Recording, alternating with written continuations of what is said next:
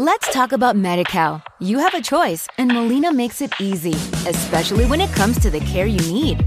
So let's talk about you, about making your life easier, about extra help to manage your health.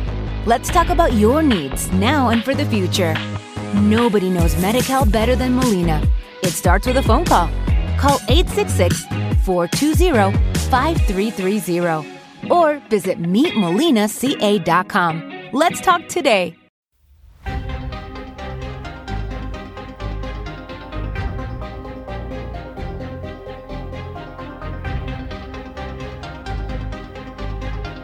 Bienvenidos a Cinema TV. Este es el capítulo 25 y hoy estamos a 10 de septiembre de 2020. Muy buenas, esto es Cinema TV, el podcast de cine y series de televisión realizado de manera periódica e indiscriminada por todos los miembros de Emilcar FM. En este podcast, uno o varios de los locutores de nuestra red de podcast te van a hablar de una película o serie de televisión que hayan visto y que te quieran recomendar, para que la veas o para que te evites un sufrimiento innecesario. Yo soy Antonio Rentero de los podcasts Preestreno, Excelsior y Oficina 19 yo soy Abel Yécora del podcast Proyecta. Y eh, vamos a compartir con vosotros nuestras sensaciones sobre la película Tenet. En primer lugar, eh, Abel Yécora, encantado porque es la primera vez que, hablamos. Correcto, la primera vez que hablamos y además, bueno, yo soy fiel seguidor de tus podcasts, en este caso, soy como un hiperfan eh, y se lo aconsejo a todo el mundo, sobre todo el preestreno porque es muy bueno, pero bueno, eh, tengo la oportunidad de hacer, de hacer un... un un Cinema TV contigo y, bueno, encantadísimo de, de poder participar y aprender muchísimo. Además, bueno, encantado de, que seas oyente, pero también déjame que te pase yo a ti la mano por el lomo y que además de considerarme fan de, tu podcast, es que creo que somos las dos personas indicadas en Emilcar FM, sin hacer de menos a los demás, para hablar de Tenet, porque precisamente el tiempo y la gestión del tiempo son el núcleo de esta película. Entonces, alguien como tú, que con la gestión de proyectos es tan importante, eso que el tiempo es oro, me imagino que a lo mejor eh, tienes eh, más razones que otro de los miembros, sin querer desmerecer a nuestros compañeros de la red de Milcar FM para abordar esta película. Y lo que no sé es si se nos va a poner eh, algo celosón nuestro amigo Natán García, porque claro, como él vive en Suiza y nuestra amiga Carmela García, que también vive en Suiza, a ver si van a decir, oye, que lo de los relojes y la puntualidad, esto es de aquí. Bueno, de allí es los relojes y la puntualidad. El tiempo es otra cosa. Es una, es una variable que no es controlada. Pues muy bien. Eh, bueno, lo primero que vamos a hacer es eh, una somera descripción de, esta película, hablar eh, una pequeña ficha técnica para que sepamos todos de qué estamos hablando. más adelante también explicaremos el nombre, algo tan, tan curioso como eso tiene incluso su historia, pero de momento vamos a decir que Tenet es como se llama esta película, eh, en su versión original y también aquí en España. No sé si en algún país eh, le habrán traducido el título, lo cual no tendría sentido. Película de este año, vamos, mm, eh, explicaremos luego por qué no tiene sentido traducir el título, sobre todo porque tampoco tiene un, un significado que creo yo que sea traducible, aunque es una palabra latina, pero en este caso está descontextualizada.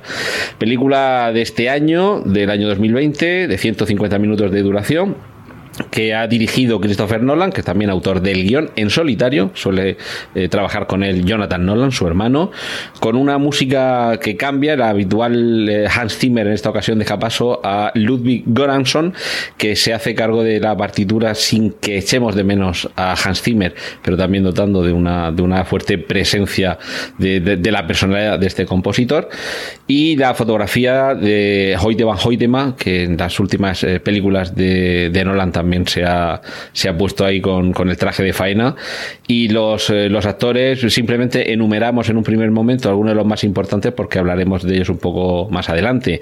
John David Washington, el protagonista, Robert Pattinson, para mí la gran revelación de la película, Elizabeth Debicki, Kenneth Branagh el imprescindible también en Nolan Michael Caine y un Aaron Taylor Johnson que casi nos parece una versión rejuvenecida de Tom Hardy. Y en cuanto a de qué va esta película de Warner Bros., eh, Abel, eh, cuéntanos en pues, poco tiempo. Mm, es una película en la que no se puede contar mucho, así que casi me voy a una descripción en la que, en la que bueno, el protagonista armado con una única palabra, que es Tenet, y luchando por la supervivencia del mundo, el protagonista viaja por el oscuro mundo del espionaje internacional en una misión que irá más allá de el tiempo real.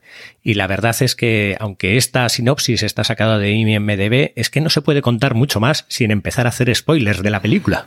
Spoilers que haremos después, como ya anunciará la careta musical de spoilers por doquier de, de Natán García, pero de momento lo vamos a dejar ahí. Simplemente apuntar, a ver, no sé si estarás de acuerdo conmigo como premisa, que Tenet es la película de James Bond hecha por Christopher Nolan.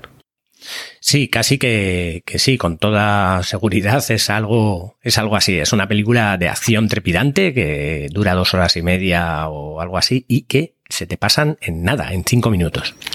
Eh, vamos a hacer ya un repaso de los actores que aparecen en esta película. en primer lugar, el protagonista, John David Washington, mm, está al comienzo de, su carrera, aunque ya lleva unas cuantas películas. De hecho, apareció eh, siendo un niño, eh, si no me falla la información, en Malcolm X. Y se le ha podido ver también en películas como Infiltrado en el Clan, película hace un par de años de Spike Lee, pero esta es su primera oportunidad como, como gran protagonista de una película de gran presupuesto y, de gran relevancia. Eh, a mí me ha parecido que lo hace, que lo hace muy bien, enseguida se hace con el papel y no nos resulta eh, extraño identificarnos con él, a pesar de que no conocíamos, el gran público no conocía a este actor, y tan solo mencionar que es hijo de, Denzel Washington, aunque físicamente tampoco se le parezca demasiado, y quizá tiene un estilo interpretativo diferente, muy distinto al de su padre, pero no deja de ser, creo yo, un, actor que, ha comenzado con muy buen pie, ya digo, tiene unos cuantos años de carrera a sus espaldas, pero en esta su primera gran oportunidad como protagonista eh, de una película de gran presupuesto y de, bueno, de gran éxito en taquilla dentro de los límites de la actual situación, creo que cumple. A mí me, me, chocó mucho el actor porque no lo conocía de ninguna película anterior, sabía que había hecho algunos papeles, pero me chocó sobre todo porque, aun siendo un actor, digamos, bajito dentro de la película, sí. no, no hacen nada por hacerlo más alto. O sea, el actor se lo lleva todo al bolsillo y, y aun siendo una persona que realmente no, no, no, no destacaría, digamos, en una película que, que, fuera de acción, como, pues como hacen con Tom Cruise que lo hacen más alto o ponen a la gente un poco más alejada. No, con esta no. Las personas que están alrededor suelen ser más altas y, y él no se empequeñece. Es, es, un actor que hace un papelón que me parece impresionante. Sí, además en, en internet aparecen algunos vídeos de su, de su participación en, la, en, el rodaje de las escenas de, de pelea, de riesgo y demás se ve una implicación muy, muy, muy fuerte en ese campo, en el campo físico, y como bien dices, es alguien que no es demasiado alto, sobre todo si lo ponemos al lado de la protagonista femenina, que ahora hablaremos de ella, que, que, es verdad, que con una presencia quizá escueta es capaz de llenar la pantalla y, no sé hasta qué punto es solo mérito suyo o también mérito de la dirección, que Christopher Nolan tampoco es que sea el mejor director de actores que hay en el mundo, es más bien director de situaciones, pero creo que le saca bastante partido, así que le, vamos a dar una buena nota ¿no? a John David Washington. Sí, yo casi le doy una nota muy alta, un 9 y mucho. Un 9 y mucho. ¿Y, entonces qué nos vamos a reservar para Robert Pattinson? Porque para mí ha sido la grandísima revelación de esta película es increíble cómo Robert Pattinson hace una aparición perfecta, hace un papel perfecto, hace una entonación perfecta. Es que lo hace todo, me parece, o sea, no, no, no soy para nada seguidor de Robert Pattinson, pero me pareció que hizo un papelón que, que, que sí, que es que es, o sea, es un secundario, pero que casi es eh, protagonista en, dentro de la película. Bueno, Aunque es protagonista. Sí, sí, sería como el segundo de a bordo. Mm, cumple en cierto modo, si seguimos con el paralelismo con las películas de James Bond, eh, sería un poco el Felix Leiter de las películas de James Bond, que es este agente de la CIA que colabora en algunas películas con 007 y aquí es un poco ese colaborador, lo que en derecho penal se llama el cooperador necesario, pero un actor desde luego muy popular eh, por sus primeras apariciones en eh, Harry Potter y el Cáliz de Fuego, y creo que también en La Orden del Fénix. Luego, por supuesto, la saga Crepúsculo, que ahí es donde saltó a la fama ya de, manera eh, irreversible. Y... He de decir que no las he visto. Yo la primera solamente y, bueno, me, reservo mi opinión por si hay alguien que nos esté escuchando que le gusta mucho y no le voy a quitar yo la ilusión de que le guste algo. Si, si le gusta está muy bien, pero bueno, sobre, sobre gusto no hay nada escrito, pero sobre calidad sí pero a mí me, llamó mucho la atención una película eh, del año 2010, 2012 por ahí, que es Cosmópolis de David Cronenberg, que ahí me demostró que realmente era algo más que una cara bonita, ojo, para el que le parezca una cara bonita a Robert Pattinson, que sobre eso también hay mucho que discutir. Y después de Cosmópolis, en Mapa las Estrellas también con, de nuevo con David Cronenberg, dije, vale, pues estamos ante alguien que tiene algo que contar. Y fíjate, esta misma tarde... Eh, he, vuelto a ver El Faro, la película del año pasado de Robert Eggers, que es un festival de Robert Pattinson y Willem Dafoe. Y, la verdad es que debo reconocer que cada vez me gusta más este actor. Creo que, que para mí es la mejor interpretación de todas las que hay en la película y son muy buenas, que tengo muchísimas ganas de verlo en The Batman, porque es su próxima película, que por cierto ahora mismo está Robert Pattinson con, el coronavirus a cuestas, esperemos que se reponga rápido y no solo porque esperemos. rodaje la película, sino que, no le pase nada al muchacho, que tiene toda la vida por delante.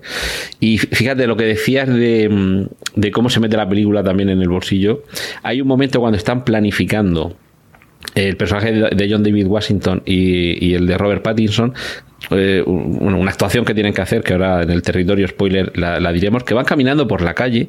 Es una conversación como muy casual eh, y los gestos, el timbre, el tono de voz, lo he visto incluso en versión original para, porque aquí en el cine en España se, lo pude ver en versión doblada, pero ya luego me, he buscado por ahí las mañas para verlo en versión original, ese fragmento exclusivamente, y la entonación de voz, los gestos, los gestos con el movimiento de las manos, eh, realmente es un gran actor y a lo largo de esa película yo creo que, que lo demuestra y nos deja con ganas de más.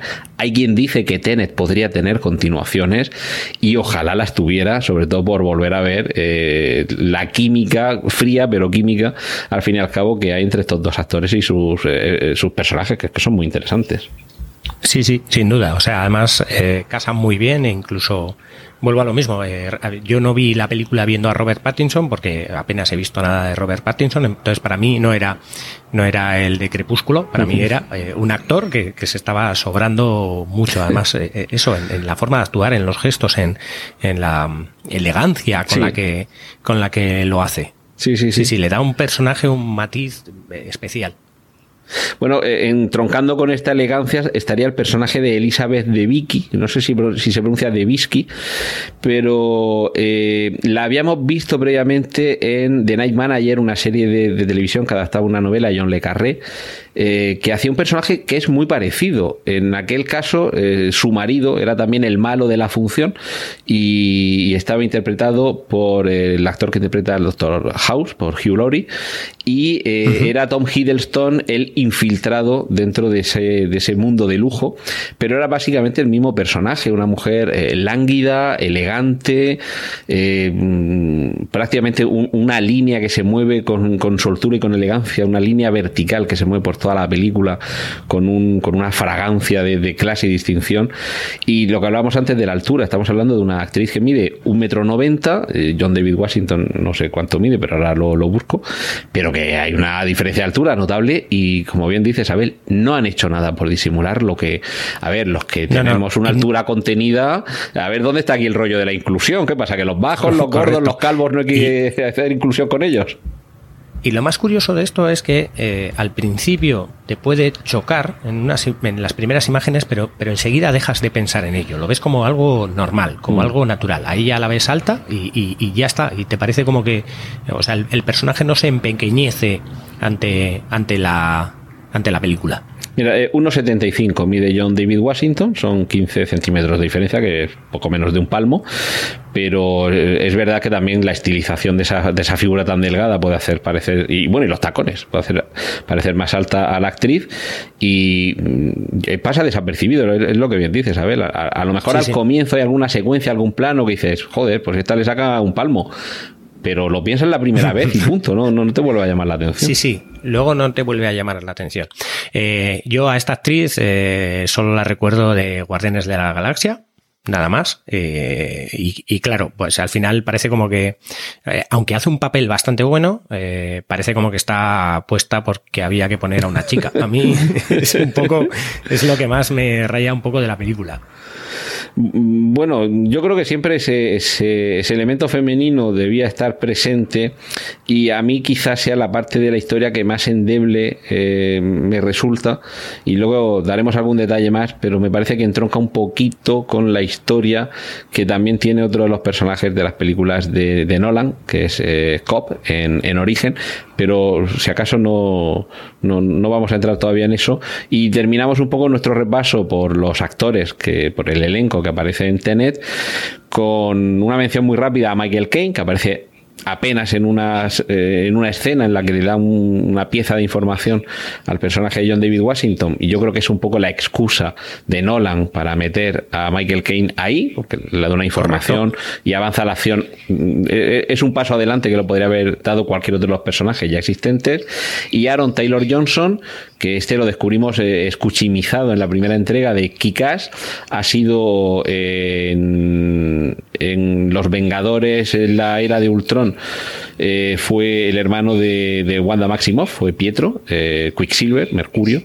Eh, y que desapareció de ahí y luego lo hemos visto muy poco en cine y en esta ocasión además entre que sale con todos los, los, atavíos de la intervención militar con la barba que a mí personalmente me recuerda un poco a Tom Hardy. Es como si fuera un Tom Hardy un poco menos musculoso y un poquito más joven y hay quien, quien habrá visto la película y no se habrá dado cuenta de que este personaje estaba interpretado por este actor Probablemente, yo no lo yo no lo había asociado. O sea, directamente cuando vi la peli no lo asocié. A mí me pareció un, un personaje, bueno, eh, casi necesario dentro de la historia, pero el actor también pues hace el, típico, bueno, al primero que matan, parece.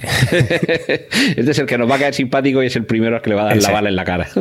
Eso. Y, bueno, terminamos con Kenneth Branagh, que es el malo de la función. A mí me recuerda un poquito al papel que ya hizo en, en una de esas eh, de esos reinicios del personaje de, de Tom Clancy, de, que lo hemos visto en el cine ya con la cara de, Harrison Ford en Juego de Patriotas, en Peligro Inminente, lo hemos visto con la cara de Ben Affleck, lo hemos visto con la cara de uno de los hermanos Baldwin, de Alec Baldwin, y en su última acepción eh, el malo de la función era Kenneth Branagh. Eh, la película, a ver si me acuerdo cómo, se llamaba, Jack Ryan Operación Sombra, eso era. Que ahí el Jack Ryan era Chris Pine y el malo era eh, este jerarca ruso, este oligarca ruso, Kenneth Branagh, que en esta ocasión también tiene un origen ruso, también es el malo de la función, es quien tiene el poder, y en este caso es quien maneja Tenet, que no vamos a explicar todavía lo que es Tenet, pero es eh, pues eso, el malo de la función en un papel que, que yo creo que le sale muy bien a Kenneth Branagh hacer de malo. Yo creo que sí. Eh, han, acertado también con, con, el malo, aunque, aunque no sé, hay momentos en los que sí que me, no sé, me parecía que no era lo suficientemente malo. o sea, bueno, era un malo con matices, ¿no? Sí, sí, algo así. Me parecía que era muy malo como persona, pero no malo como dictador, vamos a decir así. Bueno, pues como creo que con los, con los actores hemos, hemos terminado ya, la sinopsis la hemos apuntado levemente. Si te parece, Abel, eh, ponemos la sintonía del, del peligro, la sintonía que avisa de los spoilers y, ya entramos a, diseccionar un poquito más la trama y ya entramos a destapar eh, los misterios de que es Tenet. Muy bien. Pues adelante, Natán García. Chanquete ha muerto, Luke soy tu padre, ves con cuidado, spoilers por doquier. Y bien, ahora alertada toda la población civil y, todos los eh, oyentes de Cinema TV, ahora es cuando explicamos de verdad qué es Tenet. Así que, Abel, empieza tú, que a mí me da la risa.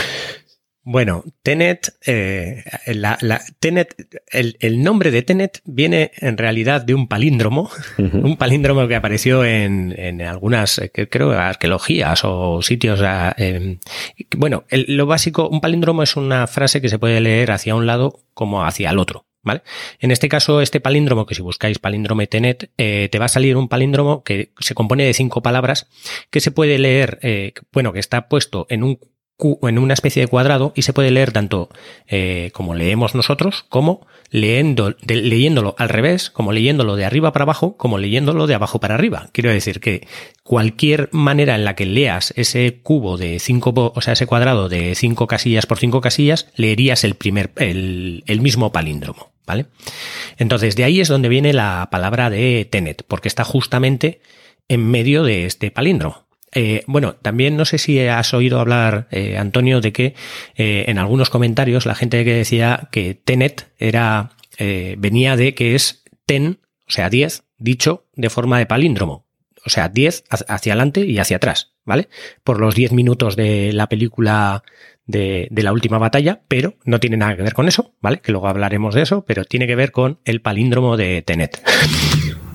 Bueno, es una, una, explicación. Efectivamente, la batalla final dura 10 minutos y sí que tiene ahí su, su relación con, la, con lo de Tenet y 10. Pero realmente yo creo que esto es simplemente un juego de palabras, una excusa para que eh, eh, dentro de toda esta maquinaria nos meta un poquito más de lío el, el director y guionista Christopher Nolan porque al parecer, mm, bueno, vamos a explicar lo que es el cuadrado mágico, que es donde tiene el origen esta palabra que realmente como tal sí que no significaría nada, y es una, especie de símbolo cabalístico que tiene una gran antigüedad, en las excavaciones de Pompeya eh, se, se halló esta inscripción, y como bien has dicho sería un cuadrado en el que hay cinco líneas que si empezamos a leerlas como leemos nosotros de arriba hacia abajo y de izquierda hacia derecha, se leería Sator, Arepo, Tenet, Ópera, rotas. Pero si empezamos justo a la inversa, es decir, si empezamos desde abajo hacia arriba y desde la derecha a la izquierda, lo que vamos a leer es Sator, Arepo, Tenet, Ópera, Rotas. Y esto lo utiliza, lo utiliza muy bien eh, Christopher Nolan para bautizarlo todo lo que es relevante en esta película. Tenet es... Eh, vamos a explicar ahora después qué es Tenet, pero ópera es donde se inicia todo, es la primera acción. Donde se inicia la película. Claro, como si fuera una película de James Bond, que siempre antes de la presentación vemos cómo James Bond culmina una misión anterior y, no hay mejor forma de presentar un personaje que explicarnos qué es a través de qué es lo que sabe hacer y así ya nos dejan claro que el personaje John David Washington es, un crack eh, eh, Sator, Arepo son apellidos de algunos de los personajes y Rotas es el nombre de la empresa del malo, de Kenneth Branagh. Se supone que hay una, traducción de esta inscripción de Sator Arepo Tenet Opera Rotas, que sería el sembrador Arepo guía las ruedas con destreza. Sí, bueno, me parece que la traducción no sé si es muy correcta, pero bueno, me parece un poco eh, puesta. Sí, sobre todo porque puedes dividir todas esas letras de otra forma y que en lugar de Sator, Arepo, Tenet, Opera Rotas, se lea Sat, Orare, Poten, et Opera Rotas, que significaría suficiente poder para orar y para trabajar a diario. En fin. Mmm... Let's talk about MediCal. You have a choice, and Molina makes it easy, especially when it comes to the care you need. So let's talk about you, about making your life easier, about extra help to manage your health. Let's talk about your needs now and for the future. Nobody knows Medi better than Molina. It starts with a phone call. Call 866 420 5330 or visit meetmolinaca.com. Let's talk today. Oh, oh, oh, O'Reilly. ¿Necesitas ayuda? En O'Reilly Auto Parts te ayudamos. ¿Necesitas algún consejo? Te aconsejamos. Nuestros profesionales en autopartes están siempre disponibles para ayudarte a encontrar lo que necesites. Excelente servicio al cliente es solo una de las ventajas que ofrece O'Reilly Auto Parts. Los profesionales en autopartes. Oh, oh, oh.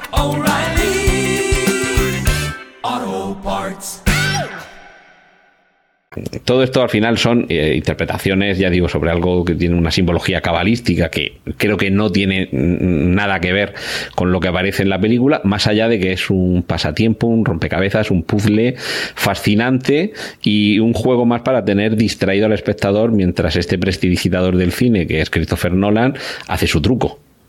Sí, pero además de eso también eh, nos puede dar una, digamos, un indicio a que la película se puede ver hacia adelante y hacia atrás.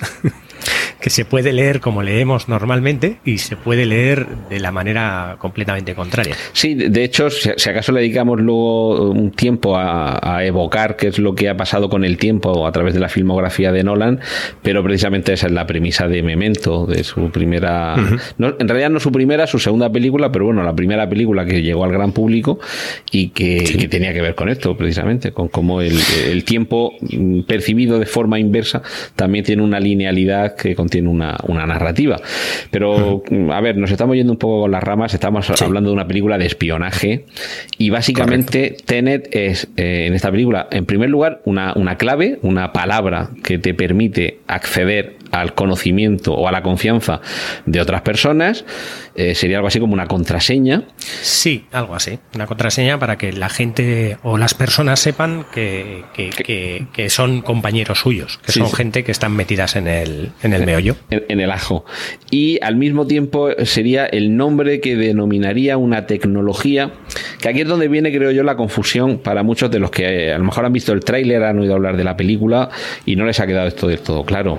No es una película de realmente de viajes en el tiempo, sino una película en la que el tiempo que nosotros percibimos como una flecha que solamente va de, en una dirección, se puede, si no invertir, sí saltar del momento futuro al momento presente pero con un problema. Y es que a diferencia de lo que sucede en las películas del tiempo habitual, de viajes del tiempo habitual, que es que simplemente nos saltamos de un vagón y nos ponemos en otro, pero el vagón sigue en la misma dirección y nosotros nos podemos mover en la misma dirección y, nadie se da cuenta, en este caso el tiempo sigue teniendo una linealidad, pero digamos, como te has referido a lo del palíndromo, de que lo puedes leer igual desde delante que desde detrás, aquí la diferencia sería en que al viajar a esa otra línea temporal, nosotros seguimos, digamos, desfasados y para nosotros el tiempo en lugar de circular hacia adelante, circularía hacia atrás y evidentemente para quien esté en ese tiempo, nosotros también circulamos hacia atrás,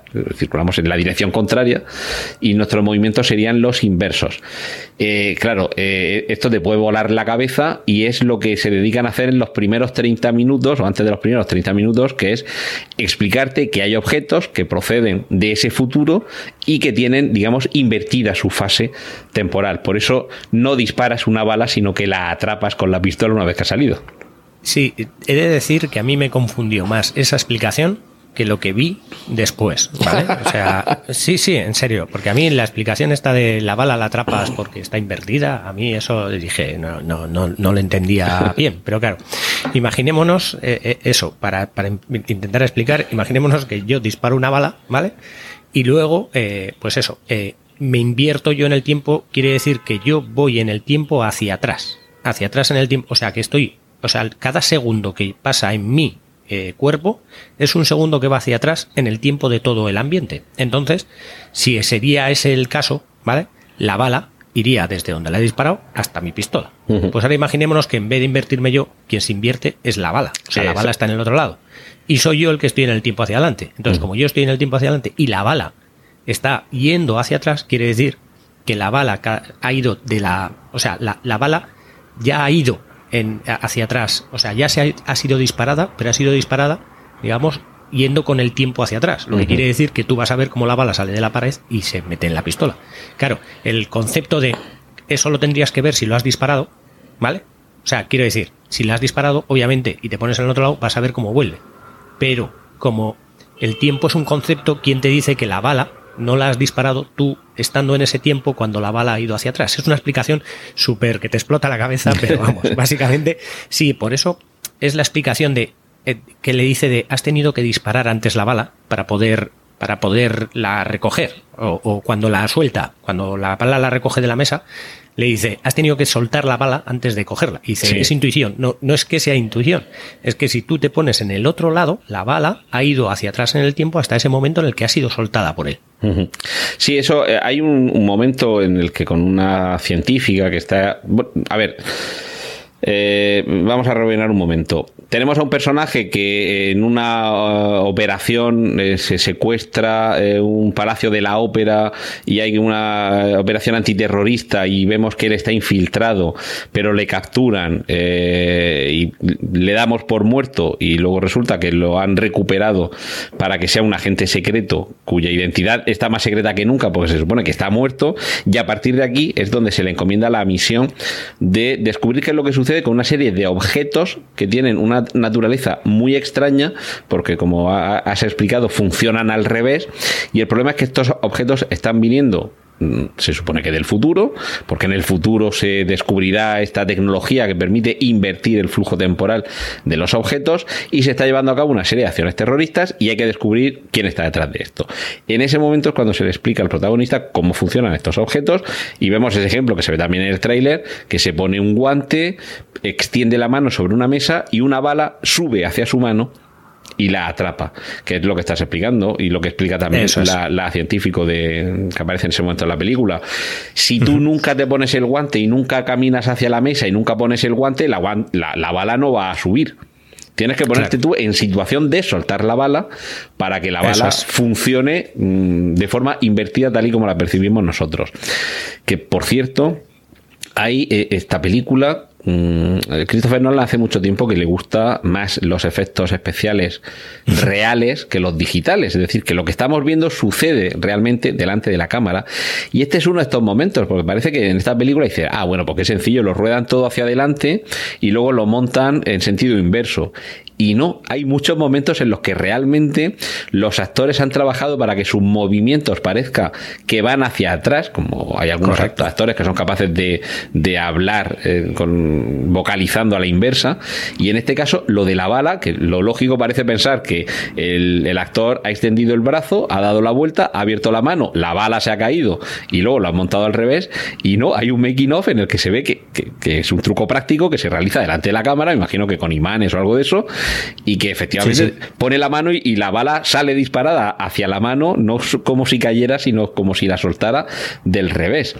Y yo creo que también en este caso mm, no es un poco por el puedo hacerlo, sino porque los propios actores se den cuenta, interioricen cómo funciona todo esto de los objetos que van al revés y los movimientos que van a la inversa, porque estás contrariando, contradiciendo el flujo temporal.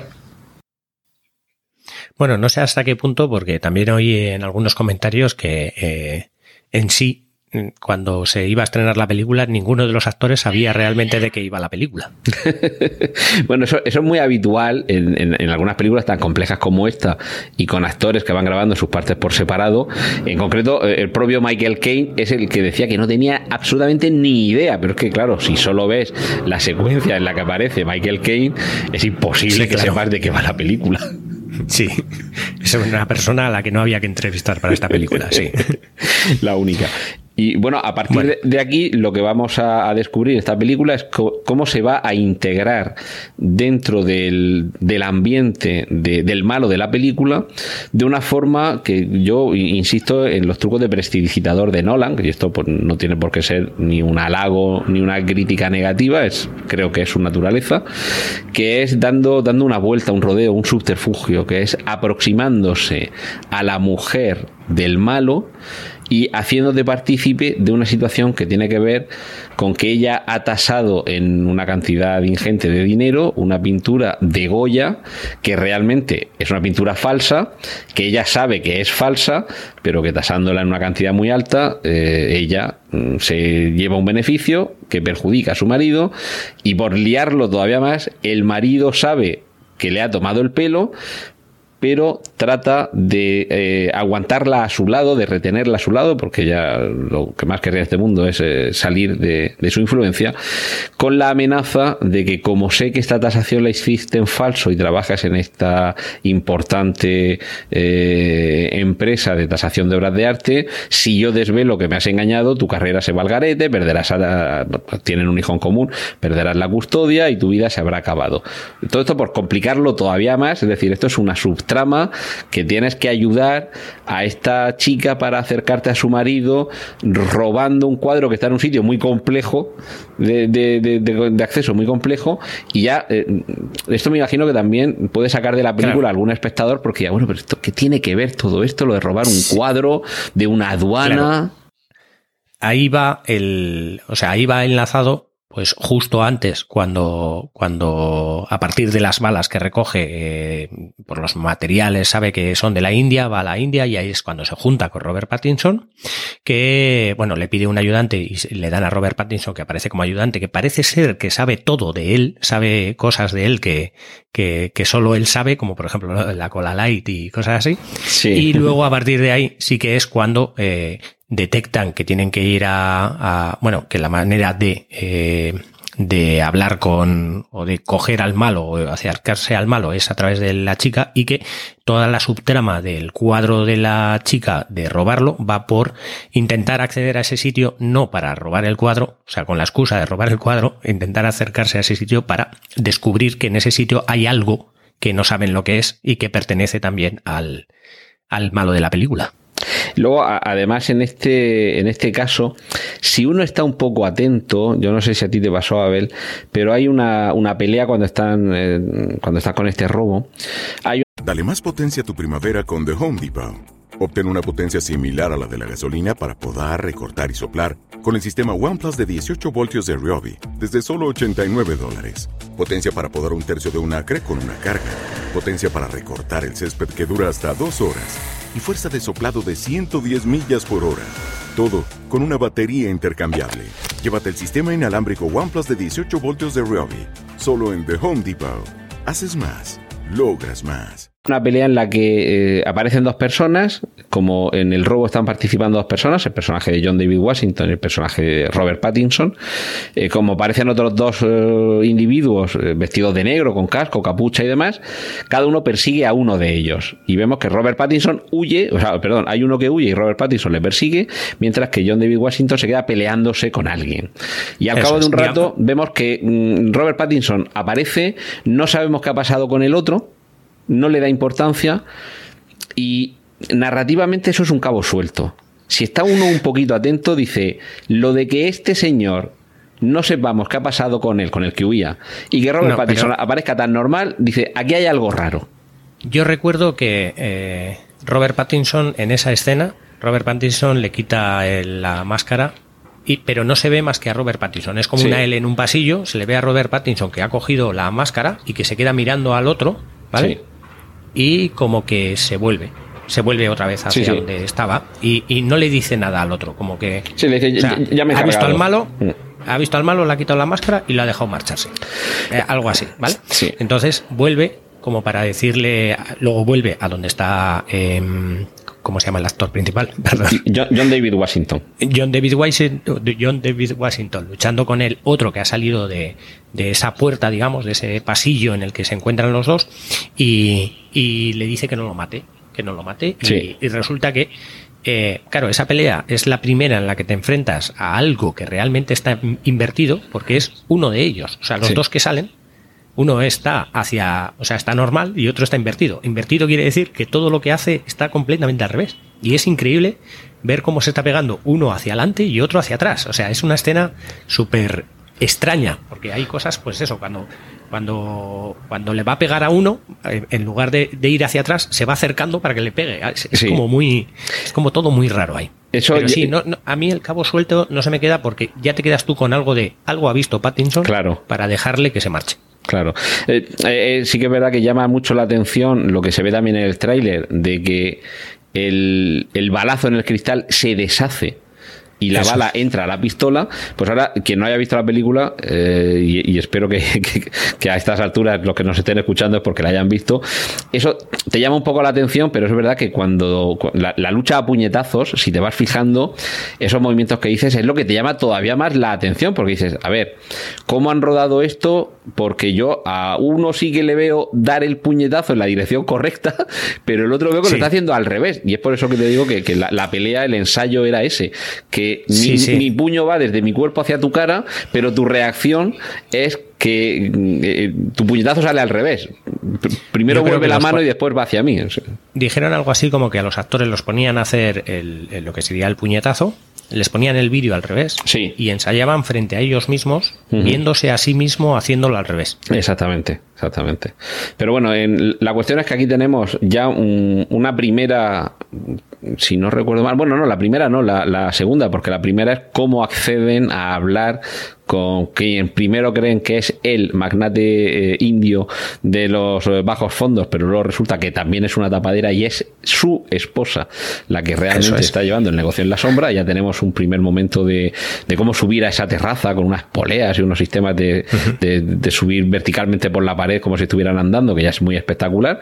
Esto es un poquito misión imposible, nos puede recordar un poco de las de los stunts de acción de, Tom Cruise.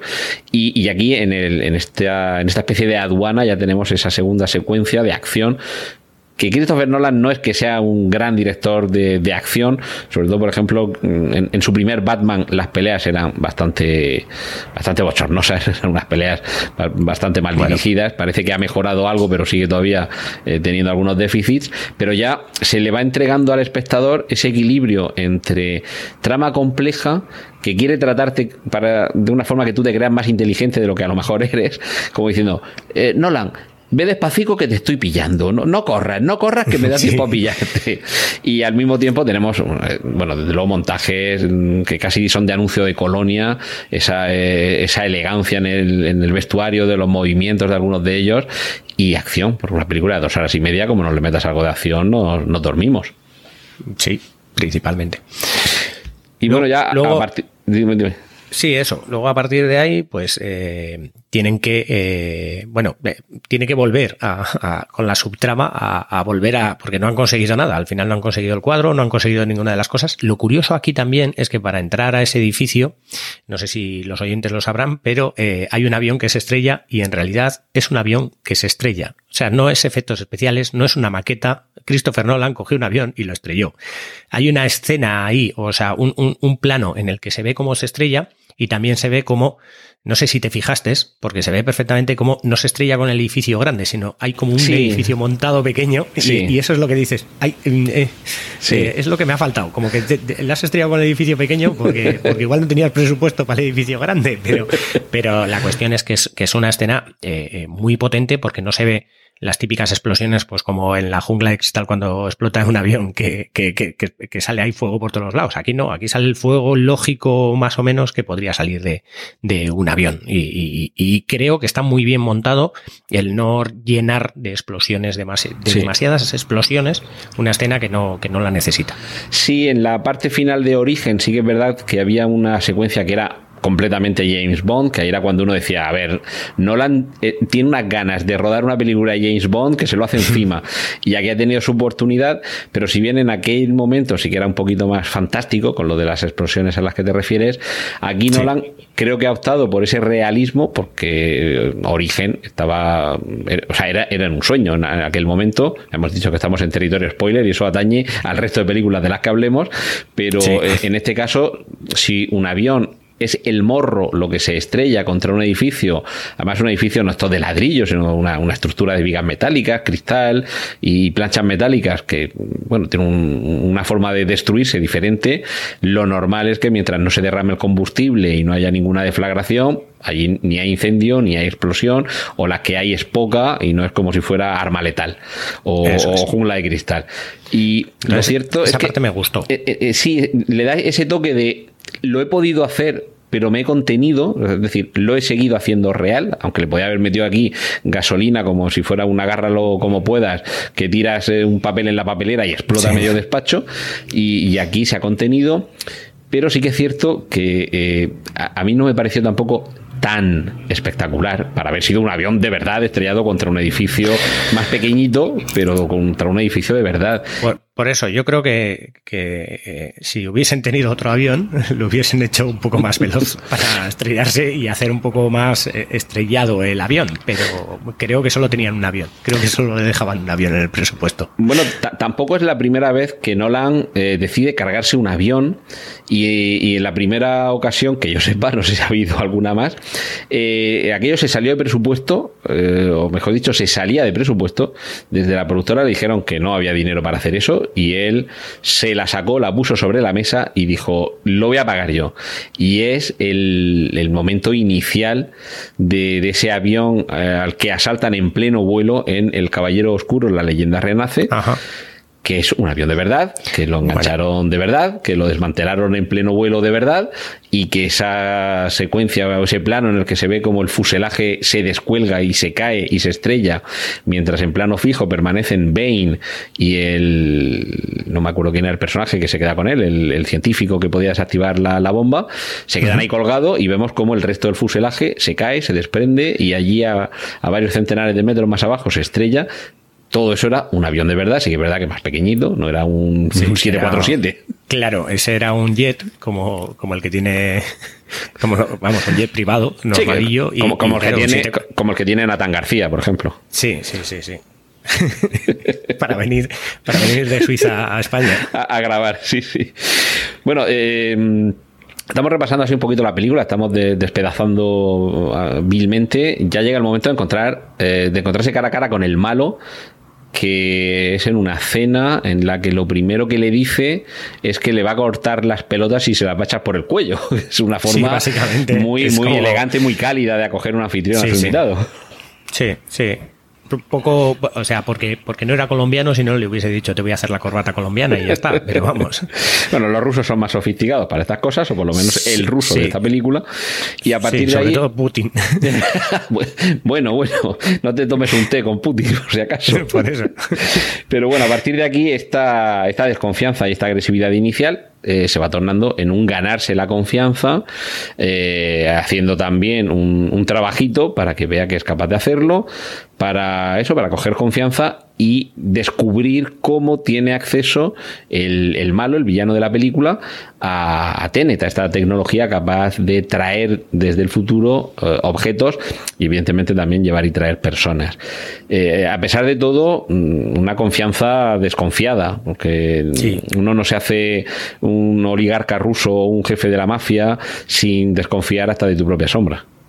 Claro, claro. Además es que la confianza se basa en el win-win, básicamente. O sea, la confianza es no me fío nada de ti, pero como me vas a dar esto, pues entonces yo lo necesito, pues voy a cederte lo que es el, el que estés aquí. Vamos a decirlo así.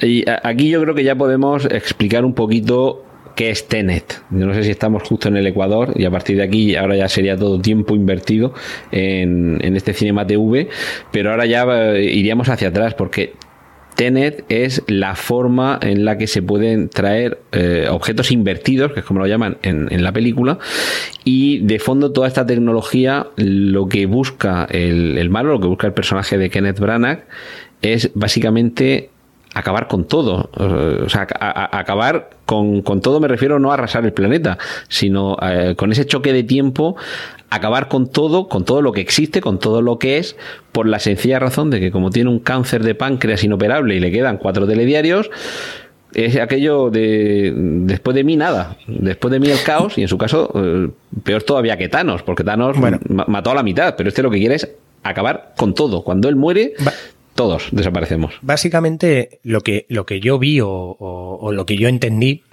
es que Tenet es una máquina para invertir. O sea, ellos tienen una máquina para invertir cosas en la que entras por un lado y sales por el otro invertido, o sea, sales en el tiempo hacia atrás, pero eh, quieren crear una máquina que invierta todo el tiempo. O sea, que invierta todo lo que va hacia adelante. Porque claro, si se supone que yo me meto en la máquina y voy hacia atrás, eh, el, todo lo que va hacia atrás, eh, eh, o sea, todo, para mí todo el ambiente, el, todo lo, o sea, los coches van para atrás, la gente va para atrás, porque yo soy el que estoy invertido. La máquina parece ser que lo que hace es invertir todo el resto de cosas. De tal manera que se supone que como esa máquina lo mandan del futuro, lo que intentan es los del futuro invertirse a sí mismo. Entiendo que si tiene un cáncer terminal, ¿vale? Y es el tiempo el que se invierte en lugar de él, el cáncer podría remitir. No, no, no, no. No. No, no, esto es lo que, como, como en los trenes, lo del dispositivo de hombre muerto, que cuando dejas de, pulsar el pedal, el tren se para. Él, eh, en realidad, lo que quiere es acabar con todo. Él no está buscando su, curación ni nada. Ya lo sé, pero también estaba buscando en sí el poner en marcha. O sea, quiero decir, no, no lo que buscaba él en sí, sino lo que buscaban los del futuro, que se supone que quieren destrozar el mundo, es hacer la máquina al revés para que todo vaya al revés. También entiendo que, bueno, también, sí, porque él decía Tienes, sí, sí, porque tú dices porque él tiene lo del dispositivo de que se active la máquina cuando él muera. Sí, lo del algoritmo ese famoso que se activaría, efectivamente lleva una pulsera, que por eso también, bueno, esto en, cine se llama planting y payoff, o sea, eh, plantar y cosechar. Si Sharon Stone al final de Instinto Básico saca de debajo de la cama un, un punzón de hielo, tiene sentido si antes hemos visto cómo ese punzón de hielo llega rodando debajo de la cama porque si no, eso de dónde ha salido. Y a lo largo de la película vemos varios planting en este sentido, de que él hace algo y dice, mira, no se me ha alterado el pulso, sigo a no, sé cuántas pulsaciones. Está muy obsesionado. Exacto, porque en el momento en el que esa pulsera deje de registrar sus pulsaciones, es que él se ha muerto y el problema es que eso es lo que activará, ese algoritmo que, desencadenará el funcionamiento de, todo lo que está detrás de la tecnología de Tenet, que al, invertir y contrastar el, tiempo, lo que provocará, que de hecho, eh, por eso es por lo que también eh, se, se explica, se lo dice luego Robert Pattinson a John David Washington, por eso le dice no, no lo mates, porque si, te, causas daño a ti mismo, mal vamos. Básicamente, sí. Aunque no lo hemos explicado eso, pero bueno, también estamos en territorio spoiler, así que se supone que lo, que lo han visto. Pero bueno, eh, básicamente Tenet es la máquina que en lugar de invertir eso, que en lugar de invertir el, a la persona que se mete en la máquina, invierte todo lo que sería la naturaleza, vamos a decir. Exactamente. sería como una, una, máquina del juicio final. Sí, eh, haría que el tiempo que el tiempo real de todas las cosas iría hacia atrás, mientras que aquellos que están en la en, en, su camino hacia adelante eh, tendrían todo hacia atrás, con lo que te irías pegando con las paredes al final. Sí. Por cierto, eh, no sé ahora mismo ubicar en qué momento de la película aparece, como tampoco llevamos así un repaso con el guion delante de, la película, yo creo que ya ha aparecido el momento en el que Kenneth Branagh explica o vemos cómo llega a convertirse en lo que es. Y es porque descubre en, en una instalación eh, nuclear un maletín en el que hay unos objetos y esos objetos resultan ser unas instrucciones a seguir enviadas desde el futuro y a partir de ahí es donde se cimenta su riqueza y su poder y eh, vamos caminando hacia la trama eh, o hacia la subtrama de la película en la que hay que acudir a ese lugar porque lo que en el pasado se abre te lo tienen que mandar desde el futuro. Correcto. Y vamos al, al, momento en el que va a tener lugar esa explosión nuclear que va a dejar devastado el lugar donde se le enviaría, o, no se le enviaría, según si sale bien el plan, esa posibilidad al pasado, al personaje de Kenneth Branagh, para que desarrolle su potencialidad. Esto, eh, bueno, esto es ya el, camino hacia el tramo final, hasta esa, eh, esa pelea que tenemos eh, el equipo azul y el equipo rojo, que, que uno va hacia adelante y otro va hacia atrás. Ojo aquí con la simbología, porque el infrarrojo y el ultravioleta también son símbolos, eh, en este caso esos colores, de eh, si el tiempo marcha hacia adelante o marcha hacia detrás. Eh, la tendencia hacia el infrarrojo y hacia el ultravioleta también tiene que ver con la linealidad en el, en el, en el paso de la luz a, través del punto de vista del observador y en el núcleo donde se juntan esas, esos dos movimientos de tropas, lo que tiene lugar es eso, el, sepultar ese, ese cofre que, que contiene ese conocimiento que permitirá eh, permitirá en el pasado, valga la contradicción, porque es que Tenet es así, que permitirá en el pasado que todo comience a funcionar. Sí, básicamente eh, lo, bonito de la película es que ese punto, eh, aunque es el final, en realidad es el punto medio de toda la historia. es increíble porque... correcto claro, es el punto medio de toda la historia. Eh, entonces, eh, es como llegamos hasta aquí para destruir esto, pero claro, hay mucha gente que se ha invertido hacia atrás que, que vuelve hasta el principio de la historia. Entonces, es donde te explota ahí un poco también la cabeza. Ese punto también, no sé si, eh, bueno, creo que no lo has, o sea, que no está muy bien explicado. Lo del tema del baúl, yo lo entendí de esta manera, ¿vale? Lo entendí de, me llega a mí, o sea, abro un baúl donde hay unas instrucciones para montar la máquina que invierte. Entonces, claro, en ese baúl yo meto, o sea, yo meto ahí un baúl que va hacia adelante y claro, en el futuro alguien lo abre y, y está vacío. Pero si mete cosas, lo invierte y lo vuelve a enterrar, cuando yo voy al sitio y vuelvo a abrirlo, tengo las cosas del futuro, porque el baúl está invertido. Efectivamente. Entonces le van pasando cada vez más cosas invertidas a él a él en ese baúl. Más instrucciones, mejores cosas. Entonces, él se, se, forja toda su fortuna a partir de conseguir cosas que se saben en el futuro y que él las coge en el presente para aprovecharse de ellas. Sí, que, lo cual nos cierra el círculo con cómo llegamos a él, porque las balas que se han utilizado en, bueno, en una operación eh, tienen este comportamiento. Son balas invertidas. Vemos un laboratorio en el que hay un montón de cajones e imaginamos que todos ellos están repletos de objetos invertidos, en los que cada vez hay más, y todo indica que más tarde o más temprano vamos a llegar a ese desastre que habrá en el futuro y que desde el futuro nos están preparando para que lleguemos a él, preparando, alentando, potenciando. Que esto también eh, es uno de los McGuffin de la película eh, junto con el concepto de Tenet en general, que es ese objeto que, montan eh, ensamblando unas piezas, una especie como, como de bastón de, como de cilindros o cajas metálicas, que proponen dividir, eh, porque son creo que son nueve segmentos, al final de la película llegan tres personajes, el que interpreta a Robert Pattinson, el que interpreta a Aaron Taylor Johnson y el que interpreta a John David Washington, y en principio proponen quedarse cada uno de ellos con dos y esconderlos para que nunca nadie los pueda encontrar, y finalmente bueno, se deshace el grupo, un poco como decir, no, no, nosotros tenemos que volver a la batalla, quédatelo tú todo, porque sabemos que podemos confiar en ti. ¿Y por qué sabemos que podemos confiar en ti? Porque tú nos reclutaste en el pasado, porque tú de aquí en adelante te vas a convertir en realmente el que promueve toda esta iniciativa. Es un poco. El que lo crea. Exacto, es esa profecía autocumplida que es la que nos permitirá eh, descubrir por qué sabía Robert Pattinson que le gusta a John David Washington la Coca-Cola Light y que además eh, hace que Robert Pattinson, que yo a lo mejor también le he cogido más cariño a este personaje por esto, porque dice una de las más memorables frases de una película también memorable con un personaje al que yo le tengo muchísimo cariño, que es el Capitán Renault de Casablanca, que termina la película con este es el principio de una maravillosa amistad. Y en este caso Robert Pattinson se despide de John David Washington en lo que para Robert Pattinson probablemente sea el final de su vida porque va hacia algo de lo que a lo mejor no sale vivo y le dice, este es el final de una maravillosa amistad. Cuando para el personaje de John David Washington va a comenzar esa amistad con Robert Pattinson porque lo va a reclutar.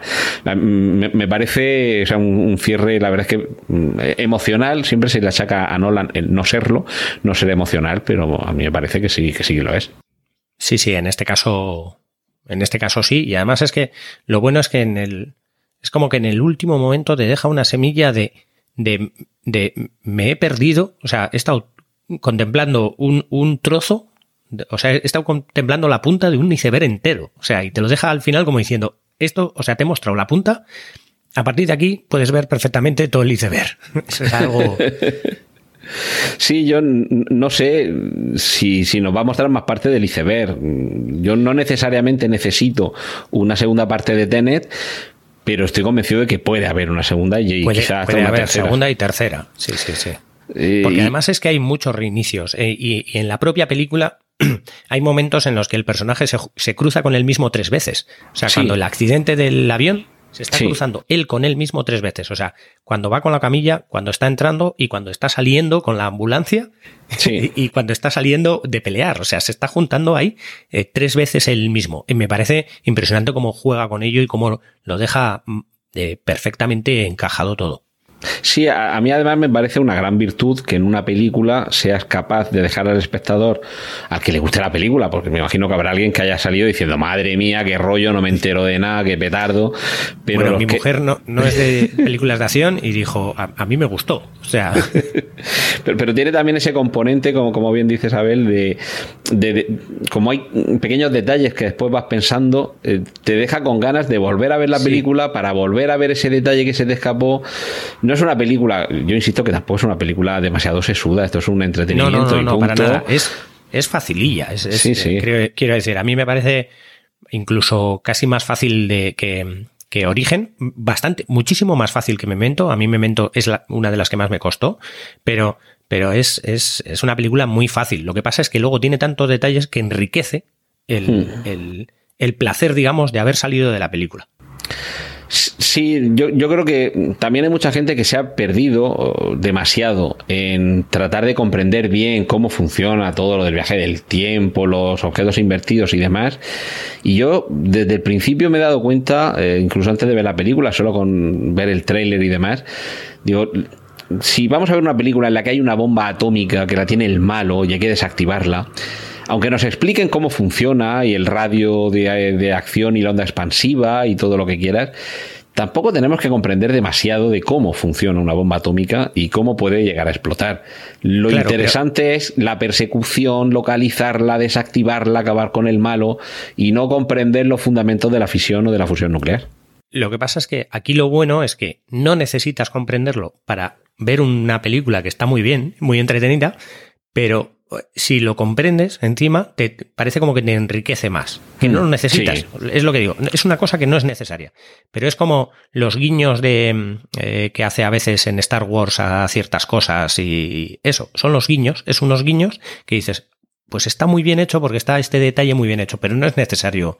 Necesario, necesario no es para la película. Entonces lo mejor es, pues eso, ver la película una vez para entretenerte y luego ya otra vez para, para, para encima buscarle, buscarle, porque, porque le puedes buscar tres pies al gato en el sentido de, esto creo que estaba mal, porque eh, cuando acelera el coche que está invertido, las piedras van hacia la rueda, pero de todas maneras está acelerando, y entonces de todas maneras tendría que ir hacia atrás, pero no, porque el coche también está invertido en esto, y entonces, claro, ahí es cuando empiezas a buscar las vueltas de, de ¿y esta ambulancia que sale ahora realmente estaba en la escena anterior y no sé qué? Y, y claro, ahí es el momento donde intentas buscar errores de, eh, de raccord, ¿no? Que se llaman. Bueno, Sí, que en este sí, caso no serían de raccord, porque serían errores eh, eh, temporales y tal. Porque claro, lo bueno de esto no es que sea como las típicas películas de viaje en el tiempo, que cuando viajas modificas algo y algo cambia. No, aquí todo lo que ha pasado cuando has visto la película hacia adelante, cuando él va hacia atrás, está pasando lo mismo. Exactamente lo mismo. No ha cambiado nada. O sea, todo ya ha pasado hasta el final. Es, es- es eso lo curioso de la película. A mí me recuerda, en esta paradoja temporal que hace, eh, me recuerda mucho a, no sé si has visto Primer, Sí, sí, sí, sí. pues es, es como el movimiento de Primer, pero lo que pasa es que, que en Primer cuando van hacia atrás están dentro de una caja. sí. Pero es exactamente lo mismo. E- e- Efectivamente, ellos no lo. Bueno, primer, una película en, blanco y negro, dificililla. ¿eh? Esta es de las de viaje en el tiempo, dificilillas. Yo creo que la he visto cuatro o cinco veces y sé que todavía se me están escapando detalles. Pero sí que es cierto que sí que funciona eh, eso que dices, de el viajar hacia, hacia atrás en el tiempo. Ellos no lo experimentan como lo hemos visto nosotros en esta película, porque no salen de la caja. Entonces, Eso es. yo no sé si, eh, seguramente sí, Christopher Nolan habrá visto Primer y habrá dicho, ¿qué es lo que pasaría si salieras de la caja? Eso es. Y, vi- y vieras cómo el tiempo va hacia atrás. Y si lo Eso vieras, ¿tú te moverías también hacia atrás o conservarías tu inercia temporal y tu linealidad sería contraria? A- a- sería como nadar contracorriente. Si de pronto un río, en lugar de hacia abajo, fluyera hacia arriba, el río, pero tú sigues siendo igual, tú entras en ese río y, y- Claro. Y- y tu forma de nadar sería contraria al flujo, tu movimiento Sí. sería opuesto o, o la corriente te atraparía. Eh, claro, eh, tú, tú no solo nadas a contracorriente, sino que además, eh, quiero decir, bueno, es que la, la corriente no es, no es, claro, como, como el- lo bueno de la película es que es la perspectiva del protagonista en, en su línea temporal suya, no la, no la línea temporal real. Entonces, por eso eh, tú ves hacia adelante y hacia atrás porque estás continuamente en lo que ve el protagonista, ¿vale? Sí. Entonces, eh, eh, claro, el- lo del río, lo de correr a contracorriente es un poco curioso porque eh, tú- esto es como si te meterías en el río, nadaras a contracorriente, pero además verías a toda la gente que está nadando nadando hacia atrás. Hacia- es, un poco, es, es un poco, pero hacia atrás con los pies para adelante, o sea, o sea, pa- o sea, algo muy curioso. sí, De porque hecho, en, el- en el- la película hay un momento en el que vemos como las olas contra eh, la proa de uno de los barcos eh, se, mueve, se, mueven al revés. Lo eso, mejor, eso me imagino que sí, que lo habrán rodado el derecho y luego montado el revés. Lo mejor es lo de las gaviotas. Sí, sí, sí, sí. sí.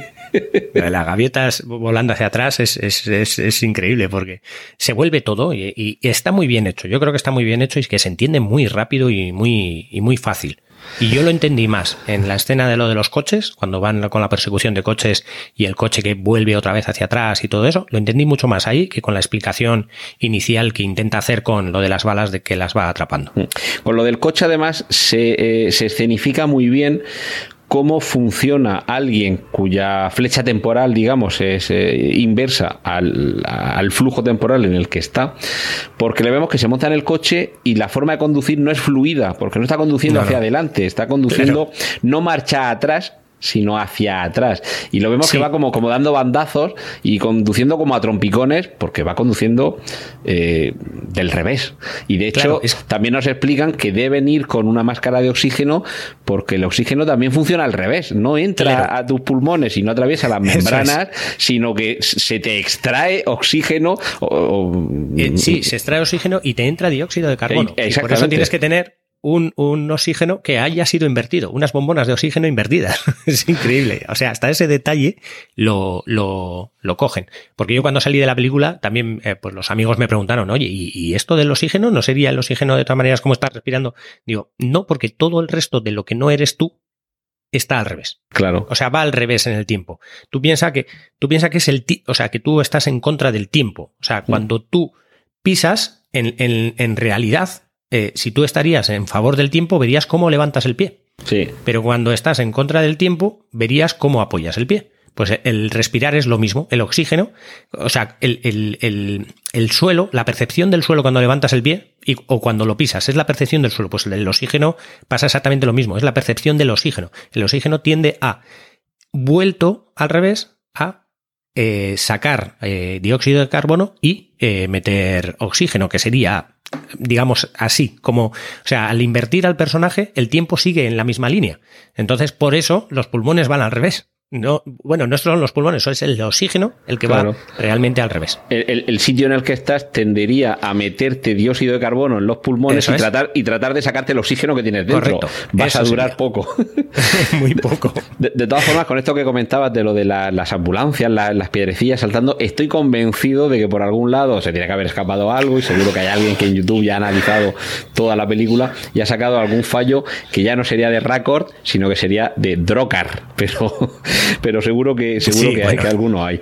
Y bueno, se nos ha olvidado pasar, eh, o sea, se nos ha pasado eh, comentar que mientras tanto eh, el malo se va a suicidar, que su mujer se invierte se mete en uno de estos tornos que te permiten invertirte para eh, ir al momento del pasado eh, en el que al principio habíamos visto una llegada al barco en el que en la que ella pensaba que saltaba del barco a las aguas una amante de su marido y realmente sí. lo que hace es regresar a ese momento para acabar con él antes de que se suicide, porque tienen la sospecha de que, que, como sabe que ya le queda poco de vida, se va a suicidar para que todo se, en fin, se, se desarrolle de la manera sí, en la que acabaría el, el mundo. Y todo esto en paralelo con cómo conseguir eh, el contenido de lo que hay en ese baúl, cómo salvarlo, el, el algoritmo, esa, esa, ese, ese, instrumento, ese McAfee, que ahora después os explicaré lo que es el McAfee, que, que se supone que permite invertir la corriente de los objetos y todo esto con un montaje en paralelo, que esto sí que se le da bien a Nolan. En origen quizás sea el paradigma, el poder contarnos, pues no sé si era tres, cuatro o cinco eh, líneas temporales distintas, dependientes unas de otras y metidas una dentro de otra como matrioscas y que tienen que estar sincronizadas al segundo para que todo funcione bien. Además, en el caso de origen, con distintas percepciones o distintas dilataciones temporales. Y, aquí volvemos a lo mismo, con distintas flechas temporales, distintas acciones en distintos momentos temporales que tienen que estar todas sincronizadas y ese compañero en la, en la barca con la bengala, que hasta que no dispare la bengala no acabes con él porque si no acaba todo. Claro tienen que desmontar el algoritmo antes de que él muera para que no se active el algoritmo y también explotar la mina donde, donde se donde se traen cosas del futuro para que no se vuelvan a utilizar. Que seguramente esto al final es con lo que creo yo que se debe de quedar el espectador, con pasárselo bien, con, con, con, el suspense de si se va a lograr, si les va a dar tiempo, si le va a salir todo bien, y, preocuparse un poquito menos de cómo funciona esas eh, nueve cajas que se van ensamblando unas con otras y sale ahí un artefacto extraño. Eso es lo que no explican y no, y no es necesario. O sea, tampoco explican cómo funciona la máquina. Y, me parece bueno que no intenten buscar cómo funciona la máquina. Y además eso también pasa en, en Primer. En Primer no, no explican cómo funciona la máquina ni qué hace la máquina. Solamente la máquina funciona. funciona, exactamente. Eso es lo que necesitas saber. Este puede ser el momento, yo creo que lo he explicado ya aquí en algún otro Cinema TV, pero por si quien nos está escuchando hoy no escuchó ese momento. Eh, eh, esto es lo que se llama el MacGuffin. Esto es un término que popularizó Alfred Hitchcock y es un elemento que mueve la trama, pero que realmente el elemento en sí no es importante, ni lo que es, ni cómo funciona, ni para qué sirve, sino solamente como el elemento eh, iniciador o catalizador de, la trama. Y él lo explicaba contando un cuento de alguien que se monta en un tren eh, y ve como frente a él se sienta un señor muy elegante, muy bien vestido, pero que lleva un trapo, o sea, perdón, un paquete hecho con, con trapos, con, con, harapos, con cordeles, que evidentemente no pega nada con alguien tan, tan elegante. Y lo coloca ahí en la rejilla esa que hay sobre los asientos. Y comienza el viaje, el otro pasajero, comido por, por la curiosidad, le dice, señor, perdone que le moleste, pero no he podido dejar de observar ese paquete tan peculiar que lleva usted con, con él. ¿Sería mucha indiscreción preguntar cuál es su contenido? Y el, portador del paquete lo mira así un poco, dice, ah, eso es un McGuffin. Y ah. claro, el otro se queda igual que te has quedado tú. Y, el viaje sigue y dice, perdón, perdone señor que insista de nuevo, pero, pero ¿qué es un McGuffin? Y dice, bueno, un McGuffin eh, sirve para cazar leones en las tierras altas de Escocia. Ah, ya sigue el viaje, te quedas, exactamente igual. Y al final le dice, perdone que insista, pero no sea impertinente, pero es que en las tierras altas de Escocia no hay leones. Y entonces el otro vuelve a mirar el paquete, mira a este señor y dice, ah, pues entonces no es un McGuffin. Mm, eh, no es importante lo que hay en la caja, pero nos ha mm, permitido que, eh, que haya ahí un poco de trama, que haya un poco de, movimiento, de, saber si averiguaremos lo que hay dentro, por qué eh, este comportamiento de un señor tan elegante llevando un paquete harapiento y que no le pega nada. Y lo que lo de menos es lo que hay en la caja. Entonces, por eso, en esta, como en otras muchas películas o series de televisión, el McGuffin es siempre lo de menos. La serie Perdidos, el McGuffin es la isla. Al final da igual un poco de qué manera, cómo funciona, por qué funciona la isla, si estaban muertos o estaban de parranda, pues al final da un poco igual.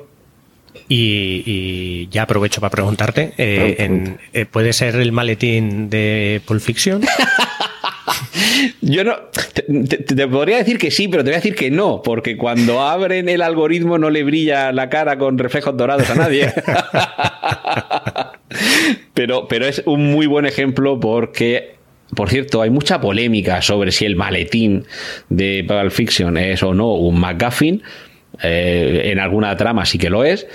Y luego están las explicaciones de que contiene el alma de Marcellus Wallace, porque hemos visto una tirita en la nuca, que es por donde los antiguos no sé quiénes pensaban que se escapaba el alma y la quiere recuperar. Puede ser, pero es que el McGuffin precisamente lo que sirve es para eso, para que tú te preguntes qué es, cómo funciona, para qué sirve y cuál es su importancia, sin saber real y efectivamente qué es, y por supuesto sin que nadie te lo explique. En el momento en el que te expliquen qué es y cómo funciona, pues no es un McGuffin. Claro. Es algo que tiene que estar, o sea, que está ahí, que, que sirve igual un poco de hilo conductor, pero que, que tampoco, o sea, que, que, no es necesario saber lo que tiene, ni, ni que, pues eso, la isla de, de perdidos, por ejemplo. Sí, sí. Puede, puede, haber interpretaciones, puede haber aproximaciones, puedes ver que hay, eh, imagínate que mm, sabemos que dentro del maletín de Marcelo Wallace hay algo metálico. Ya no sabemos si son lingotes, si son monedas, si, vale, pues, sabemos un poquito del McGuffin, pero no es importante. Lo importante en Pulp Fiction no es el contenido del maletín, sino lo que sucede a su alrededor. Igual que aquí en Tenet, lo importante no es Tenet. No es el algoritmo, no es que nos traigan balas invertidas desde el futuro. Lo interesante es la trama que hay alrededor. Y luego lo que te contaba antes, que mi interpretación un poquito es que aquí Nolan tira de uno de sus elementos habituales que tiene que ver con la recuperación, la conservación de la familia y me da un poco la sensación de que el personaje de Elizabeth de eh, es un poco eh, Cobb en origen, alguien que quiere retener, mantener, recuperar a sus hijos y que un poco todo va en función de que lo consiga toda esta historia que se lía eh, es para que al final esta señora pueda vivir feliz con su hijo. Mientras que en origen, al final, todo es para que Cobb pueda volar a Estados Unidos y estar con sus hijos también. sí, al final va a ser muy familiar, Nolan. Sí, me parece un poco más sentimental eh, origen que lo que es Tenet. Tenet me parece que, bueno, que la parte sentimental la tiene un poco menos, menos vigente en ese sentido. Muy, muy, poco. Sí, pero, pero sí, básicamente sí, el, el, conseguir los niños o el conseguir volver a formar la familia o sí, y mm, yo mm, llevamos ya tiempo y yo creo que podríamos hacer un somero repaso. No sé si, si nos queda algo en el tintero que, decir sobre, sobre Tenet. No, yo creo que más o menos hemos analizado los puntos más importantes, aunque no hemos seguido un guion concreto, pero vamos, eh, quiero decir, eh, hemos contado con, con, las cosas que igual son un poquito más complicadas o, o, que te pueden sacar de la trama. Pero básicamente yo animaría a quien no le haya visto a ir, pero vamos, eh, aunque, aunque no seas, eh, o sea, que no quieras ver una película sesuda, que, que, quieras ver una película de encefalograma plano, te divierte, te divierte igualmente. De, todas formas, antes de ir ya con la, con la recomendación, era por, eh, aunque sea en un par de minutos, repasar eh, cómo en la filmografía de Christopher Nolan ha estado en muchas películas presente el elemento temporal y tanto su percepción como su transcurso como el efecto del transcurso del tiempo. Eh, siempre se cita a Memento como su primera película. Lo cierto es que dos años antes había dirigido otra, se llama Following, que no tuvo demasiada repercusión y en la que el elemento del tiempo no era tan determinante, aunque sí el de la identidad, que es algo que sí que ha repetido en su filmografía. Pero desde luego, Memento es la película con la que en cierta forma revoluciona el, el panorama porque eh, en ella lo que vemos es una narración en la que lo primero que se nos cuenta es lo último que sucede y en distintas eh, secuencias vamos viendo lo que pasó antes. Es decir, primero vemos el consecuente y después el antecedente. Y tenemos un personaje que en Memento, que significa literalmente recuerda, eh, o recuerdo, se va anotando en el cuerpo con tatuajes y a base de polaroids lo que le va pasando porque tiene un tipo de amnesia, no sé si era anterógrada o algo así como se llamaba, que, que, iba olvidando fragmentos de lo que le pasaba anteriormente. Y una de las pruebas que hacen es que en la barra del bar pide una cerveza se la bebe, los otros se ríen, no comprendemos por qué se ríe, y cuando pasamos a lo que pasó antes, que en la película lo vemos después, vemos que se cruzan una apuesta sobre si es cierta su, capacidad de perder eh, los recuerdos, escupiéndole en la cerveza que se acaba de pedir y que ya hemos visto lo que pasó después que es que se la bebe porque no recuerda que habían escupido dentro de esa, de esa cerveza. creo, que es la película eh, con la que sienta un poco las bases de, su cine en este sentido y aunque luego lo hemos visto en, la trilogía de Batman o en The Prestige, el truco final, es ya en origen, 10 eh, años después, eh, de hecho hace 10 años, cuando esta obsesión con el tiempo, con romper la linealidad del tiempo y con la percepción del transcurso del mismo, se hace más evidente. En este caso, dentro de los sueños, porque nos explican, que esto yo creo que lo hemos experimentado todos, ¿no? Creemos que hemos tenido un sueño que ha durado horas y nos despertamos y vimos que habíamos visto el reloj, vamos a seguir durmiendo cinco minutitos más. Y no hemos dormido ni cinco minutos y nos parece haber soñado durante horas. Eh, con esa premisa. Yo creo que eso es eso depende de quién. Yo creo que no, no que cuando dices cinco minutos más, no se te hacen cinco minutos. No, no, pero digo el sueño. Tienes la sensación de haber vivido un sueño de horas y dices, pues, ¿dónde he estado toda la noche si ha sido cinco minutos? Sí. Y jugando con eso nos va metiendo dentro de un sueño, dentro del sueño de alguien que sueña y a su vez dentro del sueño de alguien que sueña que está soñando y, y todo esto lo que nos va haciendo es una dilatación temporal que, desde luego quien no haya visto Origen no vamos a desvelar mucho más, pero hay un momento en, el que todo esto, hay un diagrama que pertenece precisamente al guion de la película, hecho a mano por el propio Christopher Nolan, en la que se explica esos, esos sueños tipo matriosca y es desde luego un, juego, un puzzle magnífico. Y me parece que la, la, película en la que lo ha llevado más a la, a la popularización es en Interestelar, con esos tres planetas, entre ellos el famoso planeta Miller, en el que al estar muy cerca de un agujero negro masivo por la por la, por la unión del tejido espaciotemporal, al tener más gravedad, el tiempo va más despacio en función del punto de vista de quien se queda fuera de ese planeta. Por eso si vas al planeta para ti es media hora, pero para el que se quedó fuera son siete años ahí básicamente juega con, con, lo que he dicho yo al entrar, que el tiempo es una variable. En realidad el tiempo no, no está medido eh, por, por, por, el hecho de que la velocidad de la luz no se puede conseguir eh, nada más. O sea, la luz viaja a una velocidad independientemente del espacio que tenga que, que moverse. Entonces, si, si se tiene que mover un espacio o se tiene que mover otro espacio, digamos, cuando está reflejando, por ejemplo, y tú te estás moviendo, o sea, si tú pones dos mm. espejos y un haz de luz reflejando entre los dos espejos, saltando continuamente, ¿vale? Va a recorrer a 300.000 metros por segundo ese, eh, entre los dos espejos. Pero si tú te mueves, está haciendo diagonales. Por lo tanto, el espacio es mayor, pero el tiempo es el mismo. o sea, la velocidad es la misma, mm. por lo que lo que varía es el tiempo. Mm. Entonces, cuando tú estás dando vueltas a un sistema gravitatorio, como la velocidad de la luz sigue siendo la misma, el tiempo es el que varía y por eso es, a ver, hay un experimento que está claro que, es, que, que, existe, que es los, los que suben al espacio, cuando bajan con los relojes, después de haber estado meses, pues tienen unas décimas de segundo de retraso los relojes. Sí, eso hay también un par de experimentos con relojes atómicos que en, un avión eh, que eh, al estar más alejado es lo que dices, son micronésimas de segundo, pero sí que es verdad que se desincroniza con el que queda en tierra porque esa poca diferencia, eh, realmente es bastante, porque al haber menos gravedad, el tejido espacio-temporal, digamos, es más liviano y, la diferencia se lleva también eh, en, esa, medición. En la interestelar, básicamente, como hay un sistema gravitatorio que es el agujero negro, hace que eh, los que bajan al planeta vaya su tiempo, o sea, su, día sea como 30 o 40 o 50 años en, en la nave que está más alejada. Y, bueno, esa quizás no tan evidente, pero la última película con la que eh, Christopher Nolan nos ha demostrado lo bien que sabe jugar con el tiempo es Dunkerque, una película en la que además de la música de Hans Zimmer, que nos va marcando como un metrónomo, eh, lo que tenemos son tres acciones distintas por tierra, mar y aire, en tres espacios temporales distintos, un día, eh, no, una hora, un día y una semana si no recuerdo mal, si no me estoy confundiendo, una, hora en el aire, eh, un día en el mar y una semana en la tierra en, Eso es. en, Dunkerque, eh, precisamente cuando están esperando eh, ser evacuados de allí las tropas, eh, las tropas aliadas, las tropas, las tropas británicas. Y cómo va conjugando esos momentos, como, como dices tú, que, en TNT hay un momento en el que vemos tres veces al mismo personaje en la misma secuencia de acción del avión que se estrella.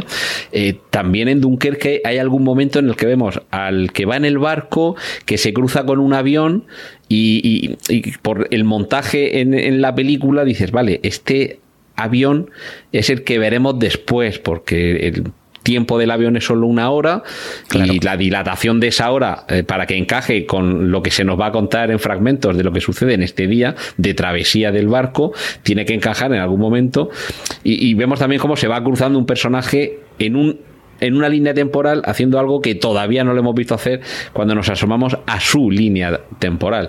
Eh, seguro que hay alguien que ha hecho en internet algún montaje de, Dunkerque uniendo todos los fragmentos para que encajen. Hay una cosa que sí que te saca en Dunkerque y, y, que es donde realmente empiezas a ver que, son líneas temporales distintas, que es cuando, cuando el compañero, uno de ellos muere de un disparo en un barco o algo así y luego vuelve a aparecer otra vez. Sí, es, que ha aparecido porque en la línea temporal de la semana todavía no había llegado a pasar. Efectivamente. Yo creo que eh, nos ha ido mostrando Nolan semillitas de ese viaje en, en, el tiempo a través de sus películas y yo no sé si todavía tiene por hacer su gran película sobre el tiempo, porque yo creo que no ha agotado el, el, fenómeno, no creo que lo haya agotado con estas películas de las que hemos hablado. A mí con Tenet ha llegado a, un sumo ¿eh? en lo que es eh, el juego con el tiempo. Porque me parece que no, no, no, o sea, no, no está definido en ninguna película. O sea, hay películas que han hecho algo parecido, pero en realidad ha creado algo que no, que no existía como tal, que es el, el ir, eh, eh, el, el, invertir. El invertir el, el tiempo. Eso es, el invertir en el tiempo el mostrarte tú cómo vas hacia atrás. De todas formas, yo confío en Christopher Nolan, que es joven, que tiene 50 años, que está en la flor de la vida. Te lo digo yo que voy a cumplir 50 años en menos de un mes. y no creo que haya hecho ya su obra maestra sobre, no, sobre su obra maestra no. Pero bueno, no sé, ¿eh? no sé. Eh, a ver, hemos visto, yo por lo menos con Christopher Nolan sí que me siento muy, muy muy a gusto en el sentido de que cada vez me sorprende más con las películas. No, no, o sea, tengo que decirlo, cada película que he visto después, posterior de él, me ha sorprendido más todavía. Entonces, creo que me sorprenderá con la siguiente, pero no sé cuándo. Que no eres entonces de los odiadores de Christopher Nolan. No, no, no. Además es que yo no soy hater de nada. O sea, me gusta todo. La verdad es que me gusta prácticamente casi todo. Así que. Yo creo que solo soy hater de Death Proof, esa puta mierda de, de, Quentin Tarantino, que no le perdono los 90 minutos de mi vida.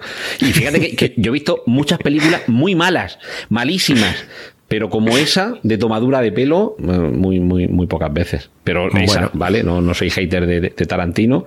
Eh, no, no, pues, lo ah, adoro como muchos, pero desde luego no, no soy hater tampoco. Ya que tenemos nuestra primera conversación hater, yo hay una película que sí me pareció una tomadura de pelo, que era la de Cumbres Tenebrosas. Cumbres. De Tim Burton. Eh, no, eh, Cumbres Tenebrosas no es. O Sombras Tenebrosas. Sombras, sombras Tenebrosas, es verdad, eso. Sombras Tenebrosas. Fíjate que ya se me ha olvidado. Eh, esa, esa, película fue como decir, pero ¿qué, qué, qué, qué han hecho aquí? ¿Qué han hecho? O sea, me pareció. La serie yo no he visto. Bueno, todo esto se basa. Cumbres. Mm, joder, con Cumbres. Sombras, Tenebrosas se basa en Dark Shadows, que es un culebrón de los años 60 o 70 de la televisión americana que, que tenía eh, estaba tomada en serio, ¿vale? Cosa que no está en esta película de, Tim Burton. Se tomaban en serio lo de un culebrón con vampiros. Hmm, o sea, Dark Shadows era eso. La, historia de, un vampiro, eh, Barnabas Collins, si no recuerdo mal el, nombre, y, un poco el, culebroneo que había alrededor, pero tomado en serio. Y yo he visto algún capítulo, y bueno, teniendo en cuenta que es una serie que tiene cuarenta y tantos o cincuenta años, vale, eh, no está mal. Hay muchas películas y series de hace 50, 60, 70 años que son flojitas, que son de serie B y aguantan un visionado y otras que no. Y esta, bueno, más o menos lo aguanta. Pero yo es que pensaba que se lo iba a tomar en serio. Y, no, no se lo toma en serio, pero por ningún lado. Ha ido. Tim Burton va para abajo. Igual que no la va para arriba, Tim Burton para mí va, va un poquito para abajo. Sí. Un día le dedicamos un especial a Tim Burton cuando saque la próxima que haga. Y como así podemos hacer el chiste de desde Dumbo sigue sin remontar el vuelo. bueno, ya sabes el chiste de Pattinson, ¿no? A ver, ah, bueno, a ver. El, de, fíjate que es malo de vampiro que le ha costado unos cuantos años hacerse murciélago. Bueno, yo el que conocía era que, como han interrumpido el rodaje de, Batman, que es la última película en la que está trabajando, eh, que no va a reiniciarse el rodaje hasta que, bueno, se ha interrumpido porque ha dado positivo en COVID, que reitero mis deseos de que se recupere él y todos los que lo tienen, por supuesto, eh, que no van a tomar el rodaje de, de Batman hasta que no saquen la Batcuna. Pero me gusta, me gusta más el tuyo. Sí, no, no, no. Le ha costado mucho pasar de murciélago. O sea, hacerse murciélago un vampiro, hacerse murciélago le ha costado muchos años. Pues yo creo que ya hemos terminado un poco con Nolan, con, con Tenet, y yo creo que llega ya el momento de saber si recomendamos o no recomendamos Tenet. ¿Empiezas tú o empiezo yo? Pues empieza tú, empieza tú. Yo no la recomiendo. No, es broma. recomiendo verla a, a, todo el mundo, o sea, a todo el mundo. Es una película, además, creo que eh, eh, quitando lo que es la acción, es muy blanca, es una película que, que se puede ver perfectamente por, o sea, que no, no tiene escenas de, eh, de excesivo a sangre, ni tiene mm. escenas de, de, eróticas, ni tiene nada eh, que pueda ser. Es una película pura de acción, me parece una película además muy trepidante, o sea, muy, con un ritmo muy bueno. Además, la música acompaña muchísimo en el ritmo de la película, porque no es una música, es más un, eso, un ritmo, como, como en Dunkerque, que es un, sí. un metrónomo. Es, es una música que te está acompañando continuamente y te está poniendo en tensión. Y, y claro, es una película que te, que te tiene ahí mirando, sin quitar la vista, sin comer palomitas, sin comer nada, durante toda la película, independientemente de que eh, o sea, no necesitas estar todo el rato atento a qué es lo que te está contando. Es una película muy sencilla, bastante sencilla, en la que luego, si quieres tú, vamos, si vas ya preconcebido para intentar sacar todo lo propio de la película, pues la vas a disfrutar. Pero, pero no es necesario que, que, vayas pensando en que es la típica de Nolan que me va a costar entenderla o que voy a salir a disgusto. A mí me parece muy, muy bien, muy liviana y, y muy fácil de ver.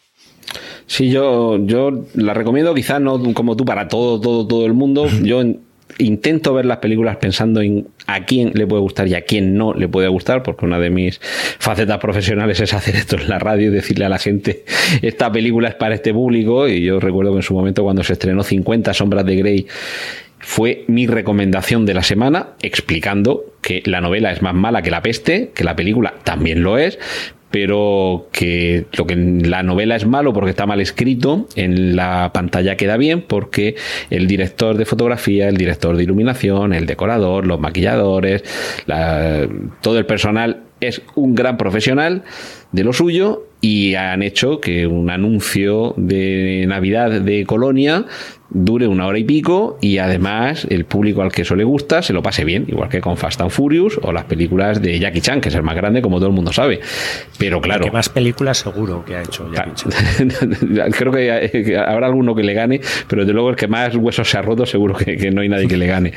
Pero claro, Tenet para todo, todo, todo, todo el mundo. Yo sé que hay gente que esta película le va a parecer que no la pilla, que no la, que hay cosas que se le escapan, que está hecho así a propósito y que no le gusta que sea tan complicado, que salga diciendo, pues yo al cine no he venido a pensar y que se distraiga por tener que estar pendiente de comprender cómo funciona esto o lo otro, en lugar de hacer lo que yo creo que hay que hacer en esta, en otras películas y en muchas, en muchas ocasiones en la vida, que es relajarse y disfrutar. La película creo que es muy disfrutable, pero tienes que tener ganas de disfrutar. Esto es como aquello de que para cambiar una bombilla eh, solamente hace falta un psicólogo, pero la bombilla tiene que querer cambiar. Y aquí pasa un poco lo mismo. puedes disfrutar, no la, a, Nolan en general y a Tenet en particular, pero tienes que querer disfrutar con una película que yo creo que es un poquito más de sofisticación que cualquier película de James Bond, un poquito menos de acción espectacular, también es cierto, y si no, mm, vean el tráiler de Sin Tiempo para Morir, la próxima de James Bond. Otra que eh, voy a ir el primer día. Eh, yo creo que va a ser la otra única película que voy a ir a ver a salas de cine en lo que queda de año. Eh, y, y, a pesar de eso, de que no sea tan ligera como James Bond y que no sea tan compleja como Bob Primer, por ejemplo, en cuanto a, uh -huh. a, romperte los sesos con los viajes temporales, yo creo que se puede disfrutar muy bien. Así que yo la recomendaría, pero ya digo, con reparos, para gente que ya le guste el cine de Nolan. Si eres hater de Nolan, ¿para qué vas a ver la película para pasar un mal rato?